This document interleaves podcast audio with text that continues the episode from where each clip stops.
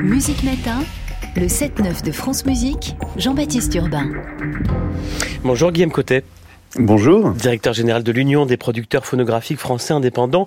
Avec d'autres acteurs de la filière musicale, vous avez signé la semaine dernière deux communiqués. Un premier où parmi une trentaine d'autres voix, vous avez d'abord réitéré, votre soutien à l'instauration d'une taxe ou d'une contribution euh, des plateformes de streaming pour pérenniser le financement du Centre national de la musique.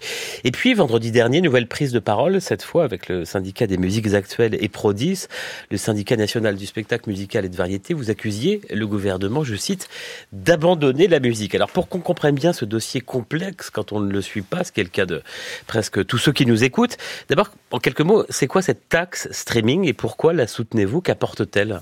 Qu'apporterait-elle? Alors effectivement, on est dans la, dernière ligne droite d'un projet qui, fait l'objet de discussions dans la filière musicale depuis euh, déjà près de deux ans, mais qui en réalité est, bien plus ancien, puisque cette proposition de, taxer la diffusion euh, en streaming était déjà envisagée dans différents rapports de, préfiguration du Centre national de la musique. Euh, je pense qu'il faut rappeler que le CNM, c'est un établissement public qui est né il y a trois ans et demi afin d'accompagner la filière musicale dans sa structuration et de soutenir la création euh, dans sa diversité. Parce qu'aujourd'hui, euh, dans la musique, on fait face à, à, différents enjeux de transition, transition numérique et innovation, transition écologique, etc. Mais aussi a des opportunités très fortes et, inédites à l'international, donc on a besoin de soutien pour exporter nos artistes.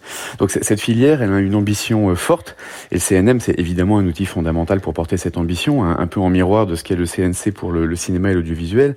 le souci, c'est qu'on peut y parvenir euh, aujourd'hui puisque cet établissement n'est qu'à moitié financé. Donc le spectacle vivant apporte déjà sa contribution via une taxe sur la billetterie des spectacles, mais pas l'industrie du disque. Donc euh, ce projet euh, vise à y remédier en créant une contribution obligatoire et pérenne sur la diffusion numérique. Euh, et donc aujourd'hui, on est effectivement euh, mi-octobre. Euh, Emmanuel Macron avait euh, promis de concrétiser cette piste à défaut d'un accord au sein de la filière au 30 septembre. Et 15 jours après, ben, on constate que le gouvernement n'a pas respecté la parole du président, puisqu'il n'a pris aucun engagement dans le projet de loi de finances en faveur du, du financement de la musique. D'ailleurs, que ce soit sur le financement du CNM ou autre sujet important, euh, la reconduction de ce qu'on appelle les crédits d'impôt. Crédit d'impôt qui est un, un dispositif d'incitation à l'investissement qui permet de de consolider le tissu de, création français qui est extrêmement important pour la, filière, à la fois dans le spectacle et dans la musique enregistrée. Euh, et donc aujourd'hui, on est effectivement euh, très inquiet euh, puisque la, promesse d'Emmanuel Macron n'a pas été respectée à ce stade. Alors cette promesse était à l'occasion de la fête de la musique, je le cite, il appelait de manière responsable et solidaire à de nouvelles sources de financement de cette filière et qu'à défaut, comme vous l'avez dit, à défaut d'un accord le 30 septembre, le gouvernement saisirait le Parlement d'une contribution obligatoire de plateformes de streaming. Là, euh, Game ce que vous demandez, c'est tout simplement que le gouvernement respecte la parole du président de saisir le Parlement de cette contribution obligatoire. Tout à fait. Euh, sur un sujet comme sur l'autre, hein, sur euh, le CNM, sur les crédits d'impôt, on est, on est vraiment euh, la musique, c'est la grande abandonnée de, de cette année. Euh, ce qui est dommage puisque le ministère de la Culture a effectivement accompli un gros travail pour trouver un scénario qui permette de respecter les grands modèles économiques et de préserver des plateformes en difficulté ou les petites plateformes locales, par exemple. et aujourd'hui, on a de très nombreux députés de tous bords et particulièrement de la majorité qui ont déposé un amendement qui est conforme à ce scénario. Et d'ailleurs, on leur en est extrêmement reconnaissant évidemment pour pour leur soutien. Et on espère que face à cette mobilisation, euh, non seulement d'une très large part de la filière, mais en plus maintenant des députés, bah, l'Élysée se rappellera la, promesse présidentielle et agira pour euh, donner suite à ce projet. D'autant plus qu'il s'agit, il faut quand même le rappeler, peut-être de l'acte le plus significatif de la politique culturelle de M. Macron depuis 2017. Donc il serait quand même surréaliste qu'un établissement qui a été créé il y a euh, trois ans et demi à peine soit déjà condamné. Mais euh, là, j'imagine que vous avez des contacts avec le ministère de la Culture. Qu'est-ce qu'on vous dit Que ça traîne simplement ou que c'est, euh, comme vous le dites dans votre dernier communiqué, un abandon du Centre national de la musique?